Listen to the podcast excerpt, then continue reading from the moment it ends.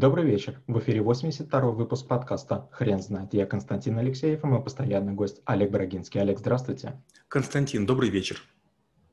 Хрен знает, что такое психология, но мы попробуем разобраться. Олег, расскажите, пожалуйста, почему психология – это навык? Психология – это одна из древнейших наук и расшифровывается от терминов «психос» – душа и «логос» – наука, то есть наука о душе. И, безусловно, можно знать математику, физику, но не уметь общаться с другими людьми, не уметь себя проявлять. Или, допустим, уходить в дебри какого-то глубокого самосознания, терзаться какими-то э, мыслями и выглядеть, может быть, не так, как следует. Поэтому психология – это навык. Что полезно знать о психологии, несмотря на противоречивость направлений? Ну, во-первых, учитывая, что вы уже сказали, что их много, становится очевидным, что что бы мы ни говорили о психологии, большая часть психологов нас не поймут и не поддержат. А много течений означает, что а, наука еще не устоялась, и склоки продолжаются. С другой стороны, это хорошо. Чем более конфликтная наука, тем более точная она, в конце концов, надеюсь, даст результаты. А основной метод наблюдения э, в психологии – это интроспекция, когда мы наблюдаем за собой или другие наблюдают за нами. И тут очень важно понимать некие, некие азы, некие основы для того, чтобы мы сами с собой или с другими говорили на одном и том же языке. И вот тут, конечно же, эти языки немного отличаются у разных школ. А в какие моменты человеку обязательно нужен психолог? Хороший вопрос. Мне кажется, что психолог, священник, тренер, ментор нужны в том случае, если вам уж совсем тяжело. Если вы будете за маленьким порезом пытаться ехать э, в скорую помощь, то, скорее всего, вам скажут, ну, гляньте, какие сложные больные, вы прискакали.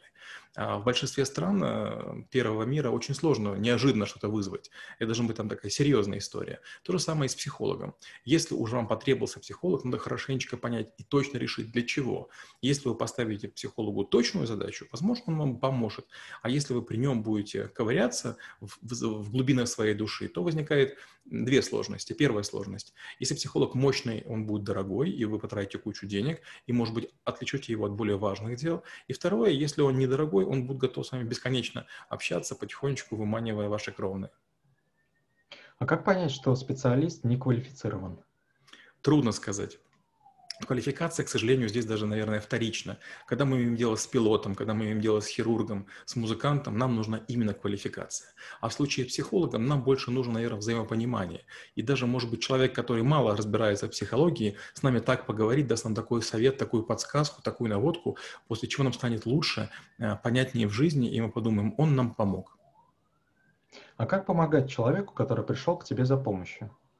Ну, во-первых, надо сказать честно, психолог вы или не психолог, потому что если вы не психолог, наверное, ваши бытовые советы могут не сработать. С другой стороны, если вы будете чересчур теоретизировать, зная психологию, вы будете скучным и, наверное, будете больше своими знаниями блистать, чем помогать конкретному индивидууму. Нужно быть таким, знаете, усредненным. С одной стороны, быть внимательным, слушающим, а с другой стороны, перебирать возможности того, чем помочь. Очень важно не уходить в бытовую психологию, не ставить диагнозы, потому что это должны делать только квалифицированные врачи.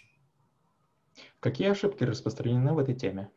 Ну вот мы, по сути, уже один из таких вот грехов сказали. Это когда мы начинаем ставить э, какие-то раздвоения личности, какой-нибудь там обсессивный синдром или там шизофрения. Ни в коем случае этого делать нельзя.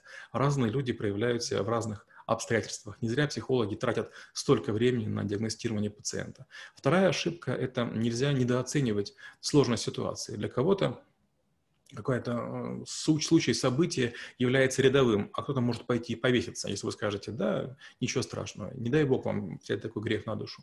Но, наверное, третья, третья история – это понимание того, что мы все разные. Разные религии, разное вероисповедание, разные обычаи, разные традиции, разные суеверия. И поэтому надо понимать, что для каждого человека важно то, что происходит с ним, а не общая теория или ваше мироощущение. Как вы преподаете навык в школе трэблшутеров?